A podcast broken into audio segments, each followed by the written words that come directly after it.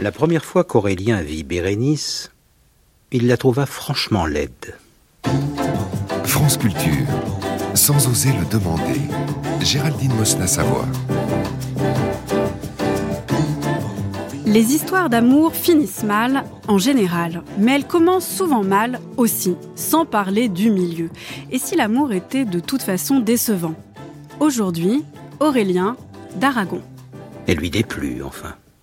Il n'aima pas comment elle était habillée. Une étoffe qu'il n'aurait pas choisie. Il avait des idées sur les étoffes. Une étoffe qu'il avait vue sur plusieurs femmes. Cela lui fit mal augurer de celle-ci qui portait un nom de princesse d'Orient, sans avoir l'air de se considérer dans l'obligation d'avoir du goût. Ses cheveux étaient ternes ce jour-là, mal tenus. Les cheveux coupés, ça demande des soins constants. Aurélien n'aurait pas pu dire si elle était blonde ou brune. Il l'avait mal regardée. Il lui en demeurait une impression vague, générale, d'ennui et d'irritation. Il se demanda même pourquoi c'était disproportionné. Plutôt petite, pâle, je crois. Qu'elle se fût appelée Jeanne ou Marie, il n'y aurait pas repensé après coup. Mais Bérénice, drôle de superstition. Voilà bien ce qui l'irritait. Bonjour Olivier Barbaran. Bonjour. Vous êtes poète, critique littéraire, prix Apollinaire 2019. Vous êtes spécialiste d'Aragon. Vous avez écrit Aurélien Paris Poésie, disponible aux éditions Les Vents Terniers. Alors je ne voulais pas vous poser cette question-là pour commencer, mais je me suis rendu compte que vous connaissiez ce texte par cœur. On entendait très mal le texte en studio, mais vous n'avez pas besoin de l'entendre. Euh, pas la totalité, rassurez-vous. Mais bon, ce, ce, premier chapitre est tellement extraordinaire et fascinant que oui, à force, je, je connais par cœur j'adore le plutôt petite pâle, je crois. Qui, et puis cette notion de disproportion qui, à mon avis, euh, pose déjà toute la question énigmatique de, de la rencontre amoureuse et, et d'un roman génial qui commence non pas par le coup de foudre et par le premier regard, mais par l'incertitude sur le visage de l'autre, où nous, nous sommes en mesure de comprendre que quelque chose d'un charme agit, alors que le personnage, lui, est en décalage par rapport à nous, puisque grâce à l'intelligence d'Aragon, nous percevons qu'il est déjà séduit, puisqu'il est déjà pris dans l'énigmatique de l'autre. Alors justement, c'est la question que j'allais euh, vous poser, Olivier Barbaran. Euh, ce, ce, premier chapitre, cet incipit, est connu. Euh, le fait qu'on commence en fait une histoire d'amour par une déception physique et il trouva Bérénice franchement laide. Pourquoi ça plaît autant? Parce que c'est inattendu, parce qu'on sait que derrière la déception il va y avoir de l'amour, ou au contraire parce que en fait on trouve ça plutôt culotté de se dire qu'une histoire d'amour, bah en fait elle est peut-être toujours décevante et de le dire dès le début ça fait du bien? Oui, je crois qu'il y, y, a, il y a de toute façon une provocation très très grande qui fait partie de, de, du plaisir du lecteur. Il y a une audace incroyable, et puis il y a, il y a, il y a, il y a la joie de la profanation également. Hein. La première fois qu'Aurélien vit Bérénice, on est déjà, grâce à ces noms antiques, dans un univers oui. extraordinaire. Et deuxième partie de la phrase, il la trouva, plus cet adverbe très oral, franchement, et l'aide. Oui. Euh, il y a une montée et une déception immédiate et il y a une espèce de jeu de montagne russe qui s'effectue dès le début et qui prouve le, la génialité d'Aragon qui n'a pas théorisé pour rien les incipites. Enfin, le début de roman doit toujours surprendre. Hein. Qu'est-ce qu'il qu en dit d'ailleurs des, des, débuts? Il dit que ça doit surprendre il est, un, il est un théoricien des débuts d'une certaine manière. Il a écrit, je n'ai jamais appris à écrire les incipites et si vous regardez les, les débuts de, de romans d'Aragon, euh, effectivement, d'emblée, c'est audacieux, impertinent, ça pose un ton et en même temps, ça va poser la réalité de l'économie du livre sans qu'on le sache déjà, mais ils sont assez géniaux ces débuts. Ces débuts sont toujours meilleurs que ces fins, presque toujours, sauf dans Aurélien peut-être où la fin est très belle aussi, mais souvent les, les romans d'Aragon sont un peu décevants par, par leur fin, comme s'ils faisaient un ourlet, comme s'ils devaient coudre quelque chose, mais le début On est toujours un jaillissement. Absolument, euh, il est théoricien Surtout sur euh, Aurélien, cette histoire entre Aurélien et Bérénice, en fait, on aimerait qu'elle se finisse euh, autrement, on pourra en parler, mais L'épilogue, en fait, est à l'image de leur histoire. Il est, il est décevant, en fait. Euh, est-ce que, est-ce que Aragon a voulu nous dire que toute histoire d'amour était décevante avec Aurélien? Qui est déçu? Le lecteur, peut-être? Certains lecteurs, ah oui. d'ailleurs. Euh, ah oui, moi, je suis déçu. Moi, il me semble qu'il y a un emportement tragique. Euh, dans tous les cas, euh, que l'amour soit toujours déçu, oui, euh, que, cette demande d'infini qui s'exerce dans ce moment de d'amour-passion, euh, d'énamoration et puis d'amour-passion, soit toujours lui aussi un peu disproportionnée par rapport à la réalité de nos vies ordinaires. C'est ce que le roman montre. Et, et en même temps, il y a au plan symbolique, en tout cas, une assomption tragique euh, qui est absolument splendide, euh, qui fait de la poésie avec de la violence. Enfin, moi, je ne me relève toujours pas de les balles l'avaient traversé comme un grand sautoir de meurtre. Ce, cette formule pour les balles comme un sautoir, comme ces, ces, ces perles qu'on portait dans les années 20, je trouve qu'il y a là une blessure. Euh, je ne trouve pas que la blessure soit décevante. Alors à lire, ça n'est pas décevant, c'est même, on doit dire, un, un émerveillement. Euh, moi, je l'ai lu deux fois. Euh, la première fois, il y a dix ans, j'étais complètement émerveillée. Euh, la deuxième fois, c'était il, y a, il y a quelques jours pour cette émission. Je l'étais un peu moins, j'étais toujours autant emportée, je suis d'accord avec vous, par l'écriture d'Aragon, mais un peu plus déçue, effectivement, par, par cette histoire d'amour, parce qu'il faut quand même qu'on raconte l'histoire, Olivier Barbaran, entre Aurélien et Bérénice qui est toujours sur le point de prendre, mais qui ne prend jamais. Et autant pour la première lecture, on ne sait pas comment ça va se finir, on espère, on espère, mais à la deuxième lecture, ça devient, pour reprendre Aragon, franchement agaçant. C'est vrai qu'il joue de malchance d'une certaine manière. Euh, cette, cette ouverture donc euh, nous laisse attendre cependant quelque chose comme une énigme euh, dans autrui. Euh, qu'Aragon, que Aurélien, quel beau lapsus, mais il est un peu produit par le roman, qu'Aurélien euh, perçoit et, il ne comprend pas qu'il est déjà un peu sous le charme de cette personne qui fait mystère et qui est constamment décrite comme en contradiction. Qu'il s'agit de la contradiction de son nom glorieux et de son apparence, qu'il s'agit de la contradiction entre ses deux visages quand elle ouvre ou quand elle ferme les yeux. Et le roman va nous, effectivement, prendre le temps considérablement, hein, plus de presque 200 pages, de restituer une énamoration avec toutes ces paradoxes, toutes ces complexités. Mais il se trouve que le, le, les personnages, entre cet Aurélien euh, un peu à la dérive de sa vie et cette jeune provinciale montée à Paris, elle-même en charge d'un époux, elle-même euh, ne pouvant pas quitter cet amour de jeunesse qu'elle a épousé. Euh, les obstacles vont être nombreux et puis surtout les rencontres ratées vont se multiplier. C'est vrai que à force, euh, à cette relecture que j'ai faite moi aussi pour notre émission, je me suis dit que l'accablement prend, prend des formes de destin d'une certaine manière. Il se rate toujours, il, il, se rate les moments où il pourrait arriver à, lorsqu'ils se sont avoués à l'un à l'autre leur amour, à se retrouver, c'est un rendez-vous raté où Aurélien n'est pas chez lui et elle dort sur le palier. Euh, Lorsqu'ils peuvent peut-être à un autre moment se retrouver, euh, Aurélien euh, est obligé de dire qu'il a passé la nuit justement avec une autre alors que ce n'était pas prévu. Bref, tous les obstacles, qu'il s'agisse de l'époux, de la vie de province, euh, de passé distinct, euh, de rencontres ratées, de rendez-vous qui eux-mêmes ne se font pas bien, de paroles aussi qui, qui ne fonctionnent pas, d'instants du moment du kairos où on aurait peut-être pu dire cela et c'est trop tard, on ne le dit pas, euh, contribuent à leur éloignement et à leur séparation et leur impossible jonction, oui. Mais est-ce qu'Aragon a voulu raconter une histoire d'amour qui rate de manière particulière ou est-ce qu'il a voulu dire quelque chose de l'amour de beaucoup plus absolu, à savoir qu'il y a toujours du ratage? Il dit lui-même qu'il écrit dans la guerre, euh, entre les années 42 et 44, Aurélien, en même temps qu'il écrit un texte, un poème très très fameux, très très connu parce qu'il a été chanté, qui est Il n'y a pas d'amour heureux. Euh, indéniablement, Aragon a, a, voulu montrer pourquoi, comment, plutôt comment que pourquoi d'ailleurs, puisque au fond le roman ne, ne a, ce, a ce mystère aussi de nous montrer toutes les interprétations possibles que chacun des personnages est en mesure de faire de son amour et en même temps toutes ces élucubrations intellectuelles n'arrivent pas à, produire une théorie de l'amour. Ce n'est pas un roman théorique, c'est un roman qui nous manifeste dans nos contradictions, dans nos tensions et qui prouve en effet que entre la demande absolue, infinie, passionnelle que nous pouvons avoir pour l'autre quand on s'en éprend et puis la réalité de son effectuation, euh, il n'y a pas de commune mesure. Euh, rien n'est jamais acquis à l'homme. Hein. et quand il croit ouvrir les bras, son ombre est celle d'une croix. Euh, les personnages se crucifient sur la passion tous, et, et c'est sans doute ce qu'il nous dit aussi, oui.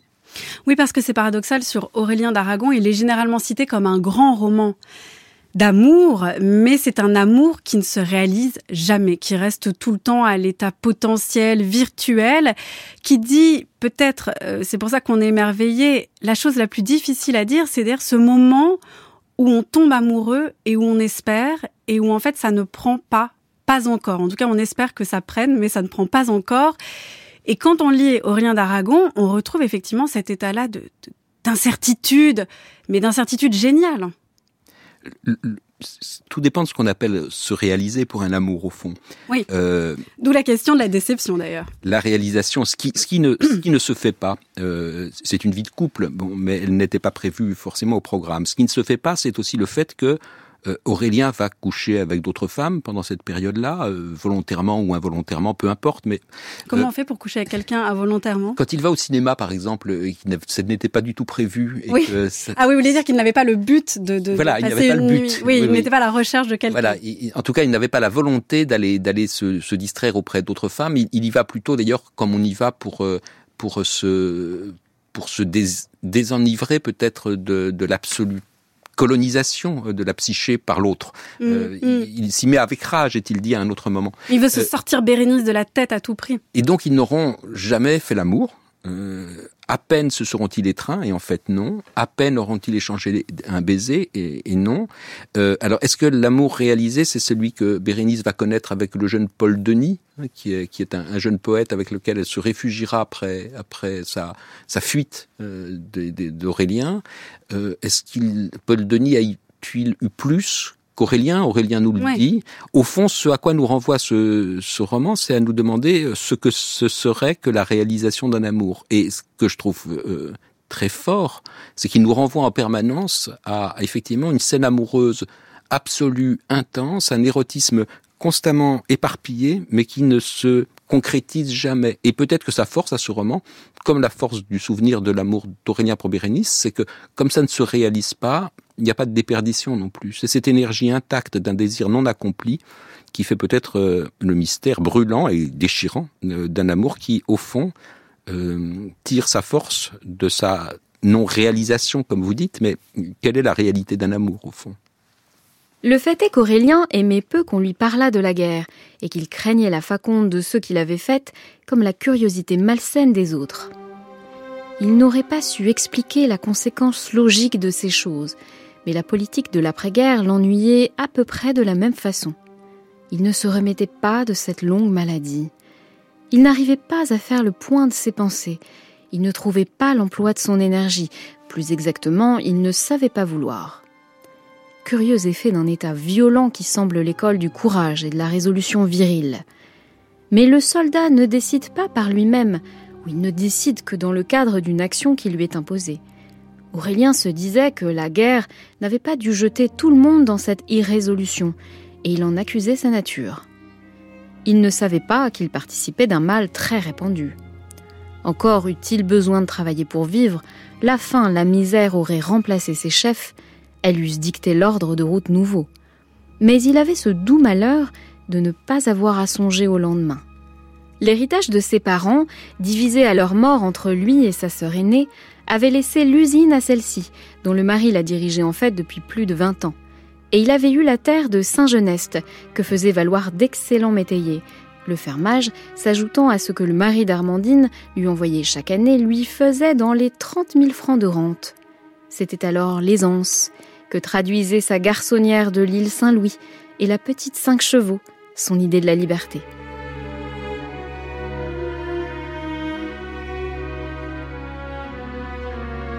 Aurélien n'était pas plus au fond Drieux-La Rochelle comme moi-même. Il y a un troisième facteur qui est une composante du personnage d'Aurélien. C'est qu'Aurélien, plus que tel ou tel homme, est avant tout une situation. Un homme dans une certaine situation. C'était avant tout l'ancien combattant d'une génération déterminée au lendemain de la paix en 1918, de l'armistice, l'homme qui est revenu et qui ne retrouve pas sa place dans la société dans laquelle il rentre. Archive de Louis Aragon de 1963 où il explicite un petit peu ce personnage euh, d'Aurélien euh, juste après la lecture d'Anaïs Isbert du chapitre 4 d'Aurélien où on explique bien qu'Aurélien en fait est touché par le mal de l'entre-deux-guerres, c'est-à-dire qu'il est complètement désœuvré, complètement irrésolu, et c'est bien ce que Aragon dit. En fait, il souffre d'une maladie qui est celle en fait d'une situation. Oui, en effet, il est contextuellement posé, historiquement inscrit, et le grand roman d'amour qui est Aurélien ne manque pas d'être aussi un grand roman historique, comme souvent les très grandes œuvres, plusieurs entrées sont possibles. Euh, il en va un peu de même pour Aurélien que pour l'éducation sentimentale, je crois, euh, mais en sens inverse peut-être. Euh, chez Flaubert, l'historique prend le dessus et il y a un fil narratif tenu par une histoire d'amour, d'ailleurs elle-même déçue.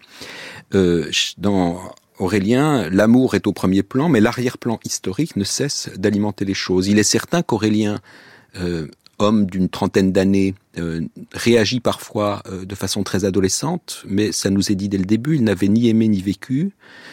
On peut préciser à ce qu'apporte Aragon comme euh, éclairage que euh, Aurélien n'est pas comme Aragon quelqu'un qui serait mobilisé de la classe 17, mais quelqu'un qui a été mobilisé des avant-guerres et donc qui a passé 8 ans sous les drapeaux. La classe 17, la classe 17 c'est le fait d'avoir eu 20 ans comme Aragon, en, né en 1897, mm -hmm. donc mobilisé en 1917 et donc deux ans sous les drapeaux parce qu'au fond, contrairement à ce qu'on imagine aujourd'hui, on ne s'est pas arrêté en 1918, il y a eu les armées d'occupation, etc., etc.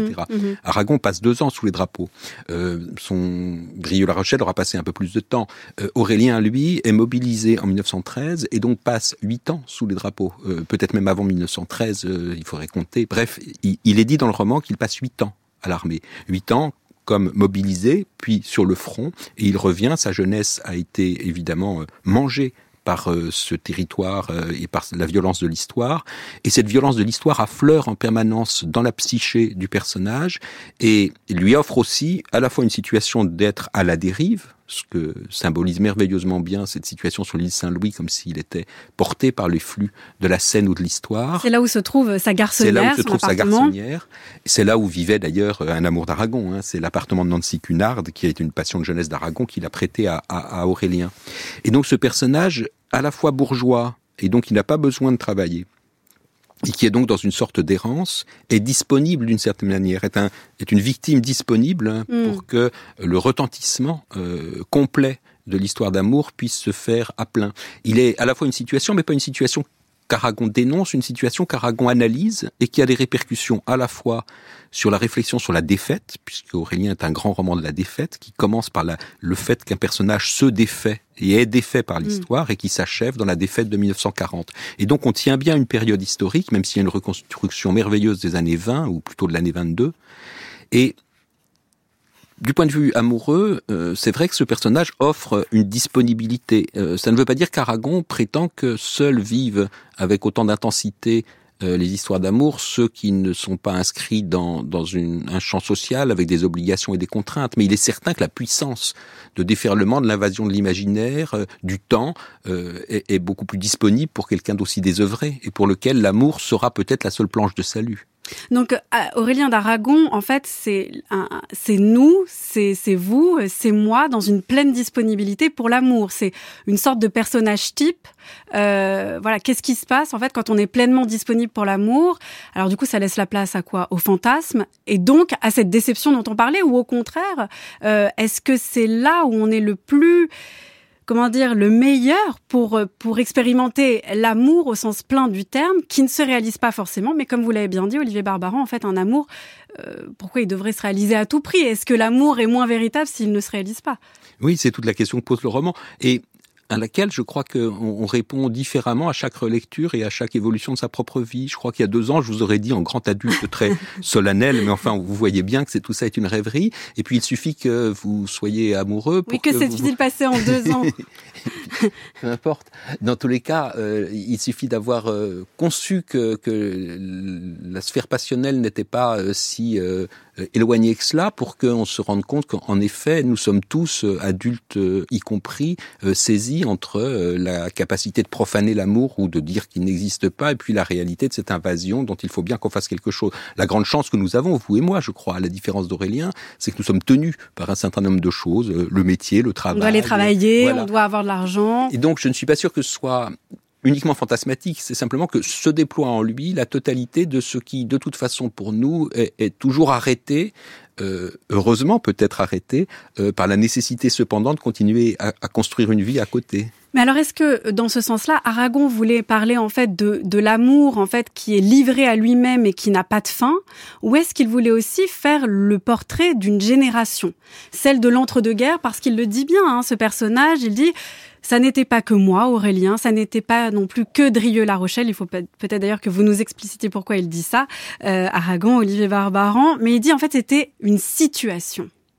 C'est-à-dire que c'est pas une situation éternelle, c'est pas une situation intemporelle qui nous décrit l'Aragon. Il nous dit là, je vous parle de 1922.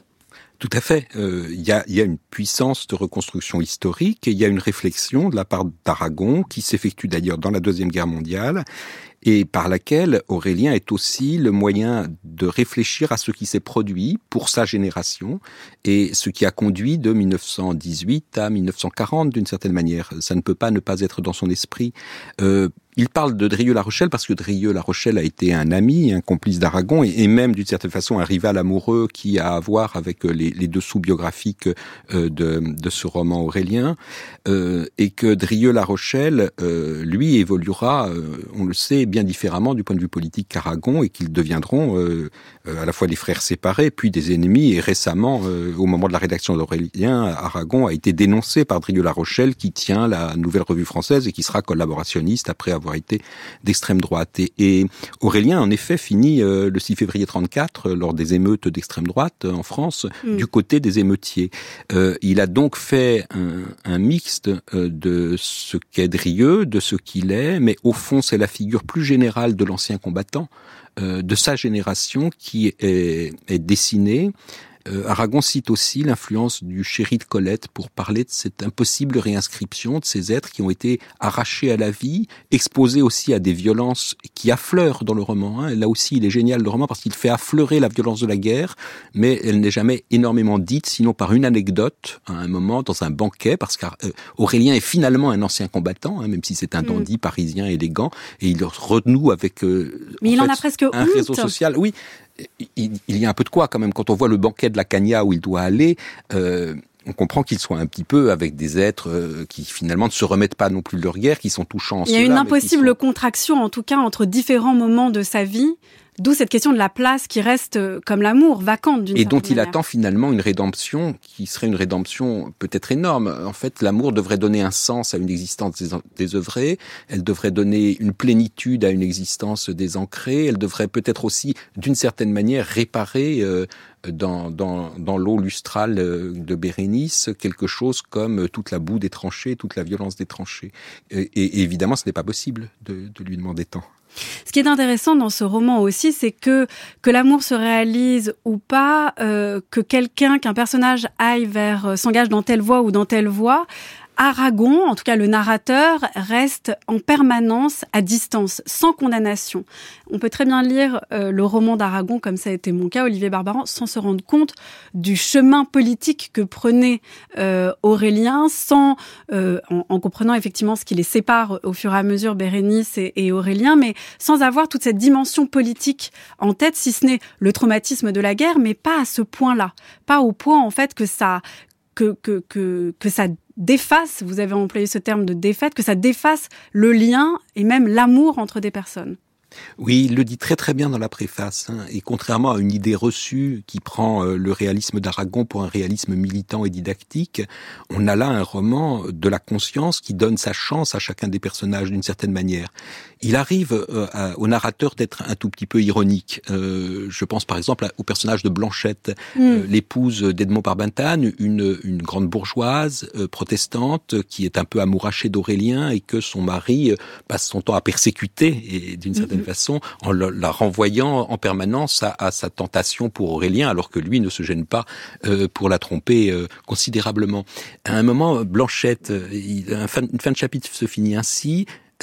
Elle était une femme perdue, elle reprit un peu de champagne. Bon, l'ironie est grande, on sourit. Et en même temps, on a tellement accompagné, et je, pense que c'est par la génialité énonciative du roman, par le fait que, avec une grande fluidité, le discours indirect nous permet de sinuer d'une conscience à l'autre d'un personnage. Mm. Et nous sommes parfois avec le narrateur, parfois avec le personnage, parfois à l'extérieur, très souvent avec Aurélien. Mais comme on est dans la tête de ces personnages, d'une certaine manière, on, nous ne sommes pas dans une position d'accusation. On est plutôt dans une position d'accompagnement que presque tous ont leur raison. Et même les personnages les pires peut-être, même Edmond Barbentane qui est vraiment un manipulateur, un bourgeois cynique, euh, on, on, voit aussi qu'au fond ce qui lui reste d'amour pour sa femme, c'est ce rapport sadomasochiste où il la persécute et où mm. il est profondément jaloux. Donc tous sont accompagnés et, et nous accompagnons chacun d'entre eux grâce au discours indirect libre dans la rêverie, dans les réflexion, dans le, la, fragilité de leur réflexion, dans leurs mensonges qu'ils se font à eux-mêmes. Et, d'une certaine manière, c'est un roman qui, qui veut comprendre et qui ne veut pas accuser. Alors, qui, qui, ne veut pas accuser, mais néanmoins, il faut quand même signaler qu'Aurélien, c'est le dernier livre euh, voilà, d'un grand cycle d'Aragon qui s'appelle euh, Le Monde. Euh, ah, vraiment, c'est l'avant-dernier. C'est l'avant-dernier. Le dernier, c'est les communistes. Voilà, les communistes. Il est toujours oublié, mais il existe. C'est vrai qu'il existe. L'avant-dernier, pardonnez-moi, donc, euh, voilà, paru en 44. Euh, il y avait eu en 34 Les Cloches de Bâle, en 36 Les Beaux Quartiers, en 42 Les Voyageurs de l'Impérial. Et dans ce cycle, Aragon veut quand même peut-être pas condamner, mais souligner en tout cas euh, la fin d'un monde et, l'avènement d'un autre monde, d'une nouvelle société qui serait quand même la société capitaliste. Et on en vient à se demander si cet amour impossible entre Aurélien et Bérénice n'est pas pour Aragon le signe d'un impossible amour dans cette nouvelle société. C'est-à-dire que l'amour maintenant appartient à, au passé, à un paradis perdu l'amour en tant que tel. Il est arrivé à Aragon de, de penser que peut-être l'amour, il y a juste titre, sans doute l'amour euh, qui dépend dans ses modalités, dans ses modes de fonctionnement de la réalité du contexte dans lequel il se trouve, pourrait être modifié dans une société dont il espérait la venue. Euh, on le voit dans ses poèmes, ça, mm. où l'amour est peut-être euh, l'amour qui devrait venir est un amour égalitaire, l'avenir de l'homme et la femme, etc., etc. Mm-hmm. Tout ce qu'il dira euh, dans le Foot Elsa par exemple ou dans Elsa. Euh, mais mais l'idée que que l'amour soit une, un divertissement bourgeois qui disparaîtrait avec le capitalisme ne me paraît pas du tout aragonienne. L'amour est, est une nécessité humaine qu'il a célébrée en permanence, une tragédie humaine. On peut dire que c'est une, tragédie, on peut dire que c'est la seule chose qui donne du sens à l'existence, ou en tout cas qui lui donne consistance peut-être. Et c'est peut-être ça que nous dit Aurélien, et c'est pourquoi il n'est pas décevant pour moi. C'est que, au fond, que reste-t-il de la vie d'un Aurélien sinon euh, ce mystère euh, de l'altérité, cette, cette capacité de révélation des conditions fondamentales de notre existence qu'est l'expérience amoureuse. Le temps change de signe, l'espace change. Mm. On, on, perçoit d'un seul coup des choses qu'on ne percevait pas. La distance, c'est la distance qui nous sépare du corps désiré. Euh, l'espace devient consistant, presque charnu. Le temps, c'est le temps qui nous sépare de le voir ou de l'avoir. Et donc, on, on voit bien à quel point c'est une expérience existentielle essentielle et dont je ne crois pas du tout qu'Aragon ait jamais pensé qu'elle disparaîtrait avec euh, la société dont il souhaitait la disparition. Donc il ne déplore pas du tout, il n'est pas du tout dans un, dans un état de, de d'inquiétude, de déploration d'une perte de l'amour qui aurait été mieux avant. Ah non, euh, surtout pas. Mieux avant, ce n'est pas tellement aragonien. Et puis, euh, est-ce qu'il y aurait une, euh, une, condition idéale de la réalisation de l'amour? Certainement pas dans l'histoire. Il aurait plutôt tendance à dire que nous ne parviendrons à vivre le couple que lorsque euh, la société sera faite euh, d'autre chose que de traverser de calculs, de rapports de domination ou d'exploitation. Oui, euh, cette utopie-là, d'ailleurs, je la lui laisse bien volontiers. Je, je préfère d'une certaine façon, pour ce qui me concerne, le, le splendide désespoir euh, post-surréaliste tel qu'il peut exister Donc, dans Aurélien. L'amour raté finalement. Euh, l'amour, l'amour un... qui ne se pose pas la question de sa durée, peut-être, et qui se pose la question plutôt de son intensité.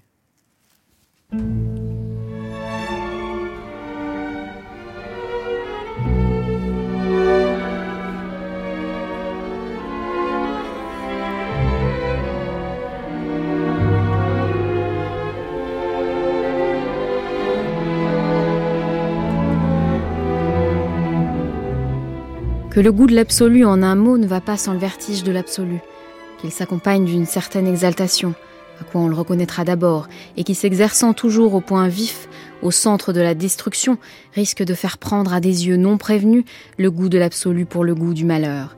Car Bérénice avait le goût de l'absolu. Elle était à un moment de sa vie où il fallait à toute force qu'elle en poursuivît la recherche dans un être de chair. Les amères déceptions de sa jeunesse qui n'avait peut-être pas d'autre origine que cette volonté irréalisable d'absolu, exigeait une revanche immédiate. Si la Bérénice, toujours prête à désespérer, qui ressemblait au masque, doutait de cet Aurélien, qui arrivait à point nommé, l'autre, la petite fille qui n'avait pas de poupée, voulait à tout prix trouver enfin l'incarnation de ses rêves, la preuve vivante de la grandeur, de la noblesse, de l'infini dans le fini. Il lui fallait enfin quelque chose de parfait. L'attirance qu'elle avait de cet homme se confondait avec des exigences qu'elle posait ainsi au monde. Si Bérénice était pour Aurélien le piège auquel il devait fatalement se prendre, il était lui-même pour Bérénice l'abîme ouvert, et elle le savait. Et elle aimait trop l'abîme pour n'y pas venir se pencher. Elle ne se demandait pas à quoi l'entraînait qu'il l'aimât, parce qu'elle avait le goût de l'absolu. Et que l'amour d'Aurélien portait, à tort ou à raison, les caractères sombres et merveilleux de l'absolu à ses yeux. Et que, parce qu'il était l'absolu, il portait en lui-même sa nourriture, et donc elle n'avait point à se soucier de l'apaiser plus que de l'éteindre, de le contenter plus que de l'apaiser. Il importait peu que de l'amour avoué, reconnu, naquit une grande souffrance. L'amour n'a-t-il pas en soi-même sa fin?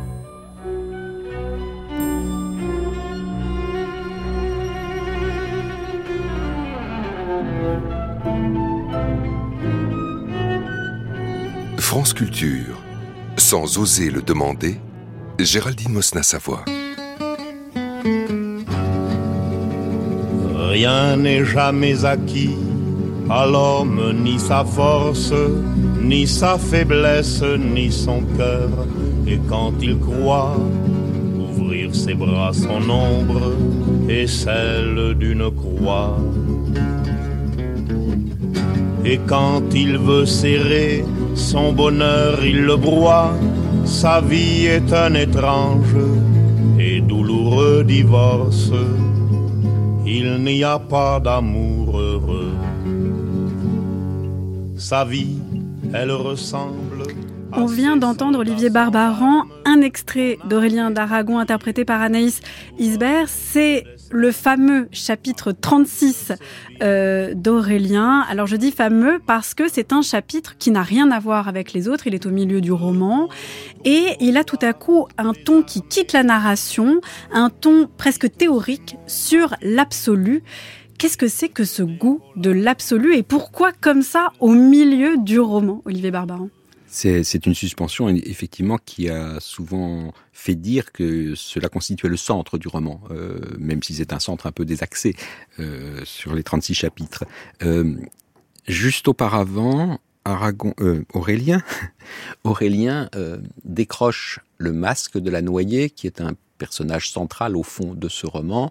Euh, il se trouve qu'il y a chez Aurélien, par hasard, un masque qui est d'ailleurs un masque très à la mode, qui existait véritablement à l'époque, et qui est un masque féminin en plâtre, euh, qui, un moulage qui semble dont la légende dit qu'il serait celui d'une noyée dans la Seine. Et il a ce masque chez lui, et c'est par le biais de ce masque, d'une certaine façon, que se cristallise complètement cette impossibilité d'être amoureux, puisque un personnage autre, Marie de Perceval, quand elle vient chez Aurélien, voit le masque et, comprend soudain qu'il est amoureux de Bérénice, parce que elle, elle y voit une ressemblance avec cette jeune Bérénice. Elle est presque pétrifiée. Oui, elle, se dit, mais ce n'est pas possible d'avoir le moulage du visage de Bérénice. Mm. Et toute l'interrogation sur euh, l'insaisissable du visage de l'autre, qui est, à mon avis, une expérience réaliste très, très forte, mais que seul l'amour nous révèle, parce que dans la vie quotidienne, nous sommes bien obligés de figer le, visage mm. de l'autre. Mm. Euh, va donner lieu dans tout le roman à tout un déploiement. Et là, il se met à contempler, à regarder ce masque. Et ce masque sera d'ailleurs brisé, et Bérénice y substituera le moulage de son propre visage. Enfin, et, il y a là toute l'économie poétique aussi, euh, et tragique au fond, euh, du, du roman, parce que des signes tragiques sont disposés dans ce roman très réaliste. Et évidemment, autre solennité, euh, au moment où il décroche ce masque, donc on peut penser qu'on est un peu dans la tête d'Aurélien, mais on est en même temps dans la voix du narrateur, on ne sait pas très bien. Et au fond, un narrateur qui paraît didactique nous fait une dissertation sur le goût de l'absolu pour expliquer que euh, donne, semble donner une clé du personnage. Ce chapitre est d'autant plus fameux aussi que comme vous l'avez très justement dit, il est fameux parce qu'il a aussi suscité la polémique et qu'on a ah reproché à Aragon un idéalisme par cette sorte de mise en avant du goût de l'absolu, disant euh, à l'Aragon communiste notamment. Et la réception d'après-guerre a été assez mauvaise. On a reproché à Aragon l'absence de didactisme de ce roman. Ça n'a pas été un roman à bonne presse avant qu'il ne devienne un roman, un des très grands romans du siècle. C'est vrai, il avait été mal reçu. Ah oui, en tout cas par le camp d'Aragon, oui, parce qu'il leur semblait qu'à côté du poète de la résistance qui était tellement mm. dans l'action, cette dérive euh, dans la nostalgie, nostalgie dans dans son passé surréaliste et dans mm. ses histoires d'amour anciennes, tout ça leur paraissait un univers un peu bourgeois. Et puis la leçon didactique n'était pas très claire. Et enfin, il y avait au milieu un, moment de poésie intense qui semble nous dire que euh, Bérénice est une antigone de l'amour d'une certaine manière, qui ne veut céder sur rien. Et c'est vrai d'ailleurs, c'est ce qu'elle est. Mais si on regarde de plus près ce, ce, ce chapitre, il est frappant de voir que Aragon joue aussi avec un discours didactique, au point d'ailleurs de faire presque une dissertation de médecine. Et l'ancien étudiant de médecine qu'il est, il mm. parle de tabès morale en utilisant l'image donc de cette maladie que serait le tabès. Enfin, on a l'impression d'un chancre, on a l'impression d'une anatomie de l'absolu d'une certaine manière, et je crois qu'il joue euh, c'est une sorte de pastiche ou de parodie D'autoparodie qui lui permet en même temps de dire quelque chose qui est vrai chez Aragon. Enfin, il, a écrit dans ces années, hein, qui, qui couvrent le roman, euh, justement quand il était lui en 22-23, il a écrit un, grand roman impossible qui s'appelle La défense de l'infini. Donc, défense de l'infini, goût de l'infini, goût de l'absolu, il partage quand même des choses avec ce qu'il tient à distance ici. Et c'est toute l'ambiguïté de son propre rapport. Il s'en expliquait ensuite en disant qu'il ne partageait strictement rien euh, du goût de l'absolu et qu'il ne voulait pas le, défendre. Et en même temps, il fait semblant de le critiquer en disant c'est une maladie, c'est épouvantable, euh, mais au fond, il en parle trop pour que ce goût de l'absolu ne soit pas aussi ce qui permettra à Bérénice d'être comme la Bérénice de la tragédie, celle qui sort de l'histoire d'amour par le haut d'une mm. certaine manière. De même que chez Racine, elle interrompt les princes pour leur dire gardons le souvenir et la mémoire et soyons à la hauteur de notre amour déchiré, hein, chez Racine. De la même manière, elle, par le culte du souvenir et par le refus des compromissions avec la quotidienneté, sans doute est-elle un peu inhumaine. Hein. Peut-être que nos amours ont besoin d'être vécus sur une modalité peut-être moins idéalisée que la sienne, mais en même temps, elle en garde peut-être euh, la substantifique moelle, le souvenir, la mémoire intacte d'une grandeur. Ce qui est que, ce qui est paradoxal à la lecture de ce, de ce chapitre, Olivier Barbaran, c'est pas tant qu'il est déroutant au niveau de la narration, parce qu'en plus il est un petit peu psychologisant. Euh, donc effectivement, on a, on comprend pas trop qui nous parle, mais c'est effectivement qu'on ne sait pas sur quel pied euh, danser. Aragon nous dit par exemple qui a le goût de l'absolu renonce par la même à tout bonheur, qui est une phrase, je dois dire, qui est quand même absolument magnifique, puisque ça veut dire que paradoxalement, c'est le goût de l'absolu qui nous empêche en fait d'être heureux, euh, qui nous empêche peut-être de réaliser l'amour, qui nous empêche peut-être de, de faire de bonnes œuvres ou de, ou de bien s'engager. C'est ça qui est paradoxal, c'est qu'on ne comprend pas en fait cette dénonciation de l'absolu euh, est presque paradoxale dans un roman qui ne surfe que sur cet absolu-là.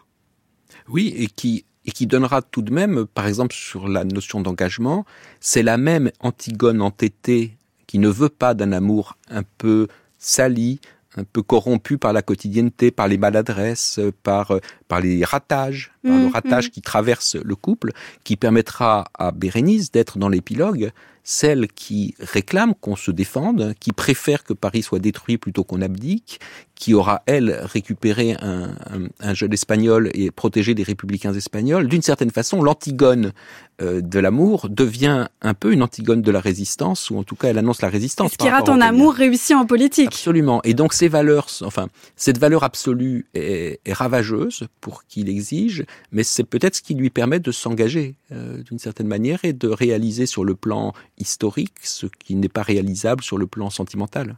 Voilà, en tout cas, ce qu'on comprend, c'est que l'absolu en termes d'amour, c'est peut-être super pour tout ce qui est de l'ordre de la représentation, de l'imagination, du fantasme, du désir. En fait, on reste dans l'ordre du désir, mais pour ce qui est effectivement de la réalité, de saisir quelqu'un, de savoir l'écouter, de savoir lui parler, ça n'est qu'une enfilade de, de voilà, de d'échecs. Et en même temps, euh, oui, il y a cette très beau passage, vous savez, où, Aurélien essaye de dire son amour. Mm, c'est un passage mm. que je trouve superbe.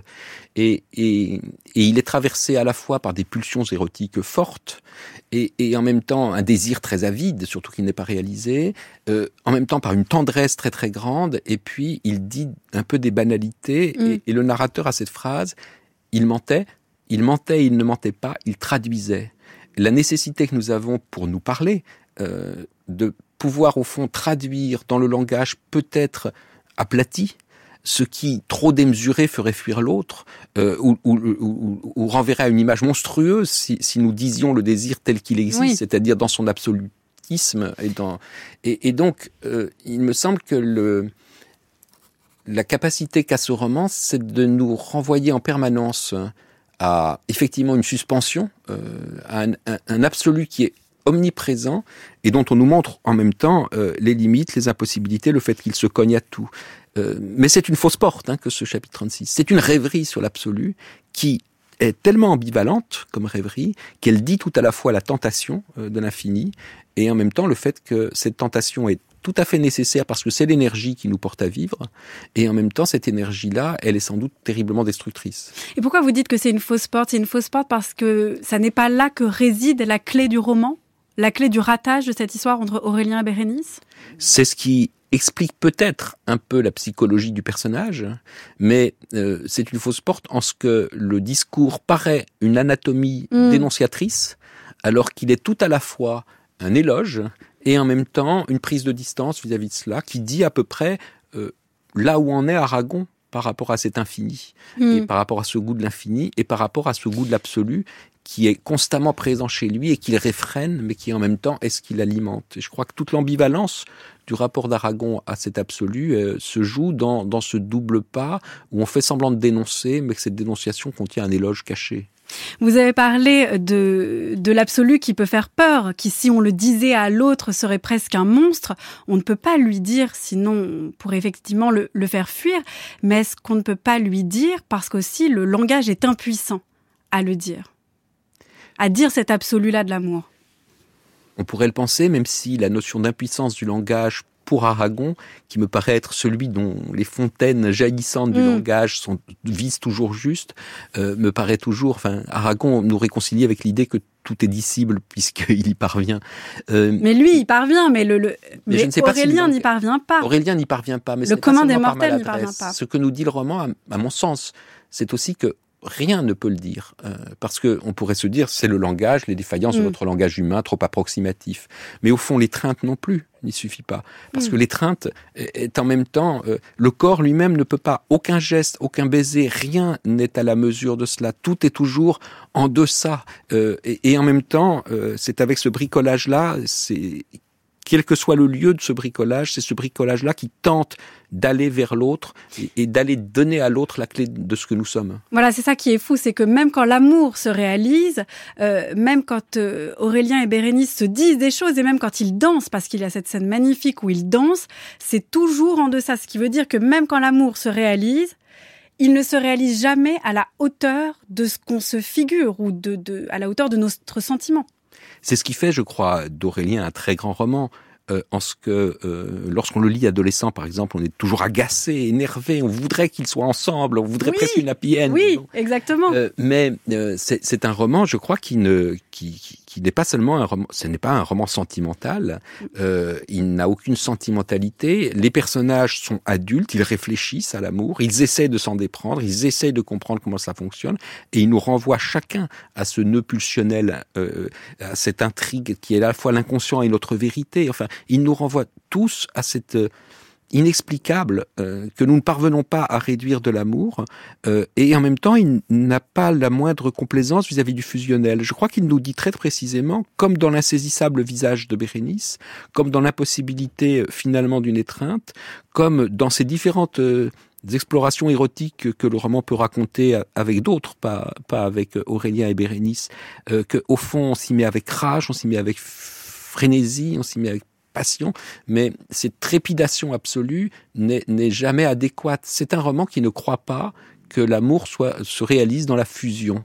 Euh, autrui échappe toujours. C'est un grand roman de la fuite, et d'ailleurs les images de la chasse, de la fuite euh, existent en permanence, mais qu'autrui soit insaisissable, mais que ce soit cet atroce insaisissable de l'autre qui fasse pour nous euh, ce qui s'appelle un infini, je crois que c'est c'est vraiment la leçon du, du roman. Et, j'ai souvent pensé à, à Aurélien en lisant Lévinas, par exemple.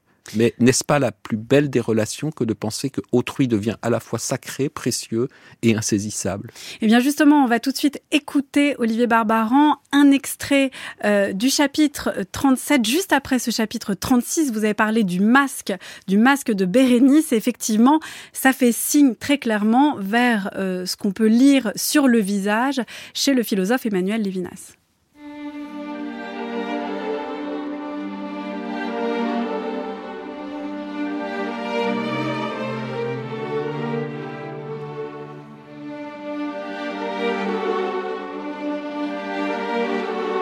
Lentement, tout ceci atteignait Bérénice. Les couleurs enfuies revenaient, elle tournait sur elle-même, elle regardait le visage de plâtre, incrédule. Elle regardait Aurélien. Il avait été se mouiller les cheveux, se peigner. Pourquoi? L'inconnu de la scène, peut-être? Si ce n'était pas une femme qu'il avait connue, c'était un masque qui lui avait plu d'abord.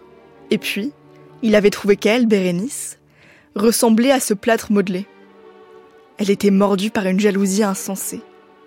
Jalouse d'une morte, d'une noyée qu'il n'avait jamais vue. Elle le prit, elle arracha le masque aux mains d'Aurélien. Elle dit, elle la voit, je suis horriblement jalouse. Jalouse Il tressaillit. Elle l'aimait, elle l'aimait donc.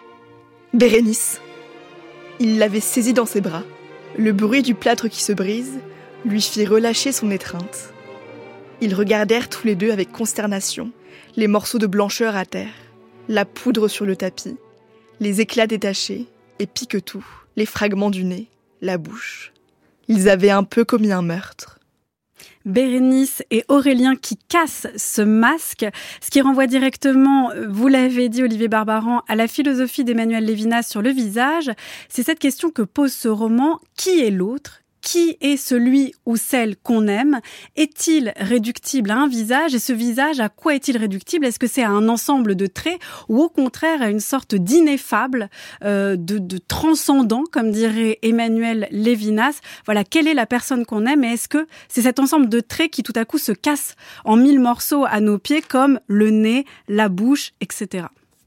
Oui, et d'autant que les, les, visages de Bérénice se, se, joueront aussi avec euh, ce qui est une très très belle invention, un peintre moderne qui a peut-être pour pilotis euh, Picabia, peu importe, qui s'appelle Zamora, fait aussi un portrait de Bérénice et a cette génialité moderne, post-cubiste, de vouloir faire un portrait des deux visages que chacun reconnaît à, à, à, à Bérénice, puisqu'elle n'a pas du tout la même allure lorsque ses yeux sont ouverts, lorsque ses yeux sont fermés. Il superpose. Il a un diptyque. Il, il, les superpose. J'ai l'impression qu'il y a quelque chose de tremblé peut-être dans, dans, dans, cela. Et, et, donc là encore, hein, j'ai souvent pensé que Zamora avait sans doute fait, grâce à Aragon ici, euh, sa meilleure œuvre, enfin sa plus belle, qui dit euh, effectivement le, à la fois la logique du désir, puisque c'est sans doute par cette irrégularité, cette incertitude, cette impossibilité de définir l'autre qui s'appelle charme et qui agit dès le début du roman lorsqu'il la trouve franchement laide, mais qu'il y a quelque chose de décalé.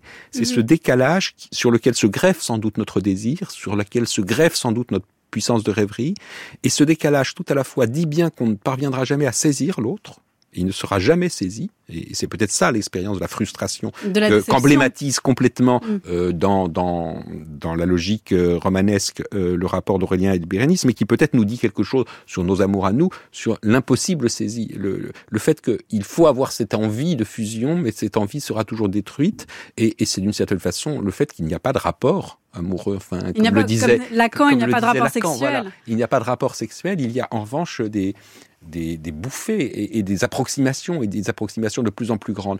Et en même temps, euh, insaisissable dit aussi le prix qu'on accorde au visage de quelqu'un quand on le regarde et sans doute que on atteint quand même par l'expérience amoureuse une certaine vérité, quelque chose de, de la structure essentielle de ce qu'est Bérénice est enfin perçu par le sujet amoureux, alors qu'au départ il ne la voyait pas, et là il la comprend d'une certaine manière. Enfin, il la, on connaît mieux les êtres que nous n'arrivons pas à saisir. Voilà. Et je crois que l'amour d'Isla est, d'une certaine manière, Bérénice est quand même bien vu par le peintre, et il faudra à Aurélien toute l'expérience de l'amour pour comprendre pleinement que, d'une certaine façon, elle est cette tension, cette contradiction, cette opposition entre son regard et son visage, entre cette transparence et puis euh, cette euh, cette noirceur, entre ce goût de l'absolu et en même temps ce côté enfantin, euh, ce que Edmond Barbentane, avec son cynisme, hein, l'autre personnage, dira le diable dans le bénitier. Mm. Bon, lui, il la cerne ainsi, mais le fait que nous échouions à, à, nous faire une représentation arrêtée de l'autre nous ouvre sans doute à la vérité de ce qu'est être autrui.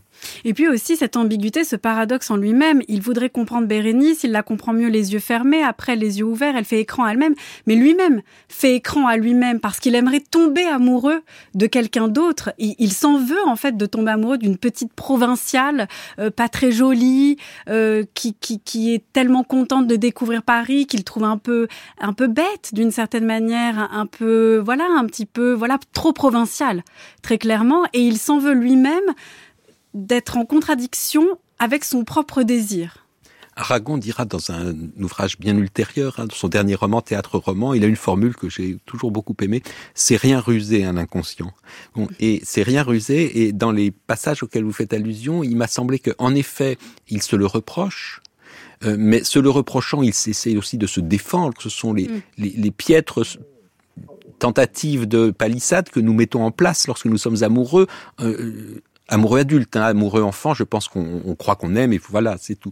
Dès lors qu'on est sur cette interrogation, pourquoi suis-je amoureux? Suis-je vraiment amoureux? Il ne cesse de se poser la question aussi de savoir si on est amoureux, mais vous le savez bien, je crois, nous le savons tous. Quand on en est à se demander si l'on est vraiment amoureux, c'est qu'on l'est déjà. Bon, et de la même manière, il essaye aussi de la noircir. Hein, euh, Aragon dira dans le roman euh, "Plus on aime, plus on blasphème", euh, pour se déprendre, pour tenter de se déprendre de, de ce piège qui est autrui et, et de la dépendance absolue dans laquelle on se trouve être dans les moments passionnel.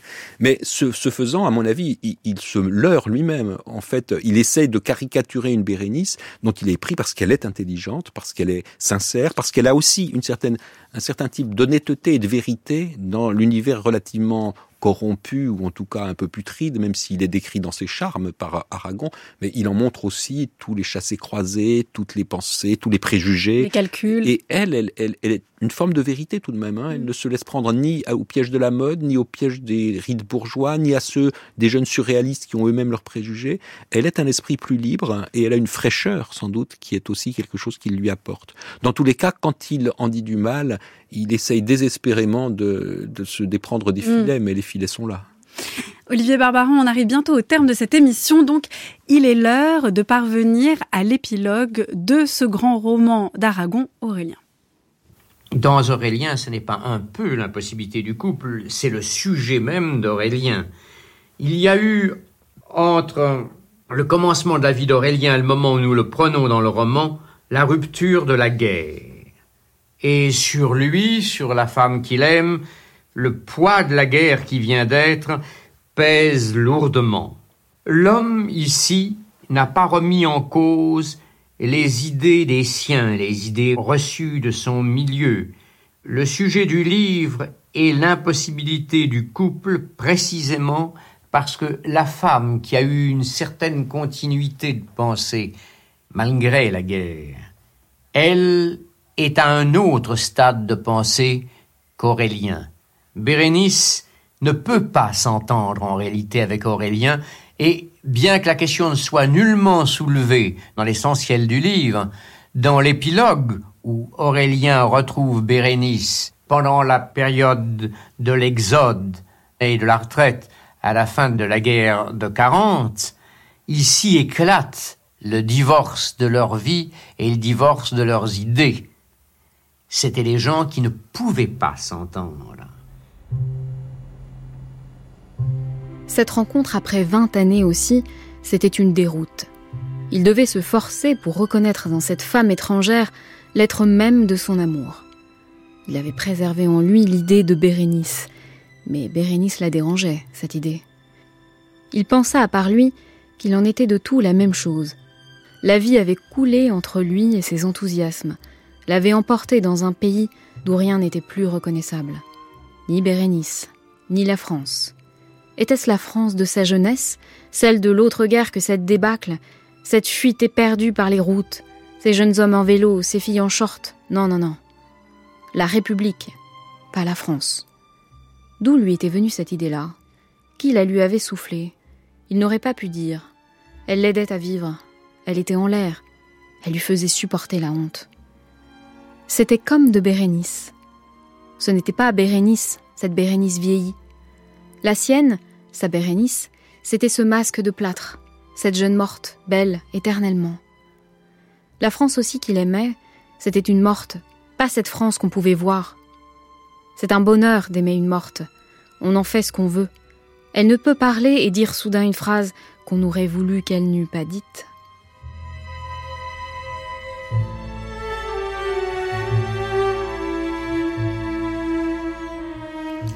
Les retrouvailles entre Bérénice et Aurélien presque 20 ans après leur euh, première rencontre, enfin plus de 20 ans en fait après leur... Euh, non, 18 ans. 18 Ouais, 18 ans après leur première rencontre. Ils se sont rencontrés en 22, ils se retrouvent en 1940. Et ça, c'est presque la, la réalité qui, frappe euh, l'amour idéalisé qui restait euh, sous forme de souvenir et qui intervient. Ni Aurélien, mais ni Bérénice non plus, n'ont quelque chose en commun. Et ce n'est pas seulement l'amour, c'est aussi une certaine vision politique du monde. Oui, euh, comme je l'ai dit, l'Antigone de l'absolu devient aussi euh, l'Antigone euh, de la de la résistance et elle dit à, à Aurélien alors que c'est la débâcle et que c'est par la débâcle mmh. qu'Aurélien arrive par hasard à R, la petite ville où elle habite, et où elle a euh, refait, euh, d'une certaine façon, où elle a mené sa vie, mais elle, elle a mené sa vie dans une sorte de fidélité absolue aussi à cette histoire d'amour qui n'est rien. Euh, qui n'est rien, en tout cas, qui n'aurait pas pu se réaliser dans un couple puisqu'ils sont si différents. Et euh, Aurélien, lui, en revanche, est déçu de cette... parce que finalement, elle, elle a vécu dans la vérité d'une séparation. Lui, il a vécu dans l'oubli et en même temps dans des bouffées enthousiastes euh, d'une poésie un peu euh, de faux semblant, puisque mm. au fond il a mené une autre vie et il, il, il, vient dire sa déception de ce qui n'est plus rien de commun. Euh, je suis très frappé quand je, je lis cet épisode, qui, qui, cet épilogue qui a été rajouté, hein, qui a été écrit un peu après. Le premier des la, la première fin du roman, c'était qu'il rentre à l'usine, une espèce de retombée. Hein, mm. Il devient maintenant un cadre dans l'usine familiale et une sorte de retombée et de désaffublement comme, comme il y en a dans l'éducation sentimentale. Là, il y a une relance de, du lyrisme, mais une relance du lyrisme qui dit la déchirure absolue entre eux et le fait qu'effectivement, ils ne sont pas comparables, qu'ils se seraient sans doute peu euh, euh, appréciés et qu'au fond, il n'y a rien de semblable entre la puissance de l'énamoration, la puissance de l'amour tel qu'ils l'ont vécu, et puis la vie de couple qui suppose un partenariat, une complicité, une coïncidence entre eux. Et donc, Bérénice a bien fait de fuir d'une certaine manière. Rien de ce qui euh, a nourri leur histoire d'amour ne pouvait se réaliser dans un couple stable, dans le partenariat qu'est le couple. Euh, simplement, est-ce que ça veut dire que leur histoire d'amour est nulle et non avenue? Non. Euh, ils, se sont connus par des accointances de sensibilité, par des compréhensions, par le fait d'avoir partagé les mêmes choses à un même moment, par le fait ils ont une complicité qui est d'une certaine sorte. Euh, l'erreur peut-être majeure de ceux qui sont déçus ou qui disent mmh. que l'amour est décevant, c'est de vouloir euh, donner nécessairement forme euh, durable et partenariale à ces moments d'incandescence euh, qui sont des moments d'incandescence par laquelle des deux êtres se disent dans leur vérité, mais une vérité qui est peut-être d'ordre plus intime que leur pensée politique, euh, leur engagement, leur euh, morale, leur manière de voir le monde. Euh, il n'y a peut-être aucune commune mesure entre la passion qui peut exister entre deux êtres et la nécessité de faire couple. Merci beaucoup Olivier Barbaran de nous avoir parlé d'Aurélien d'Aragon que vous pouvez lire aux éditions Folio Gallimard. On peut aussi lire de vous Olivier Barbaran, Aurélien Paris Poésie aux éditions Les. Merci beaucoup. Merci à vous.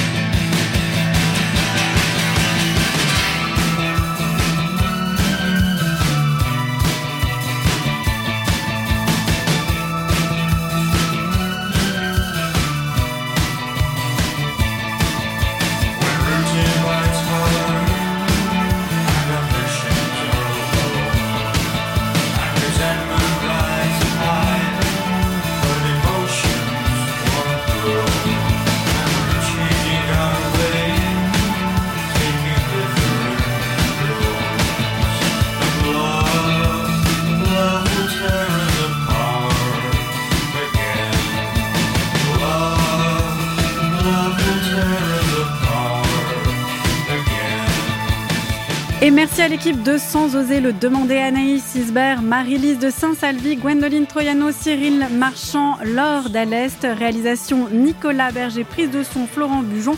On se retrouve sur les réseaux Twitter, Instagram, bien sûr sur le site de France Culture à la page de Sans oser le demander ou encore sur l'application Radio France.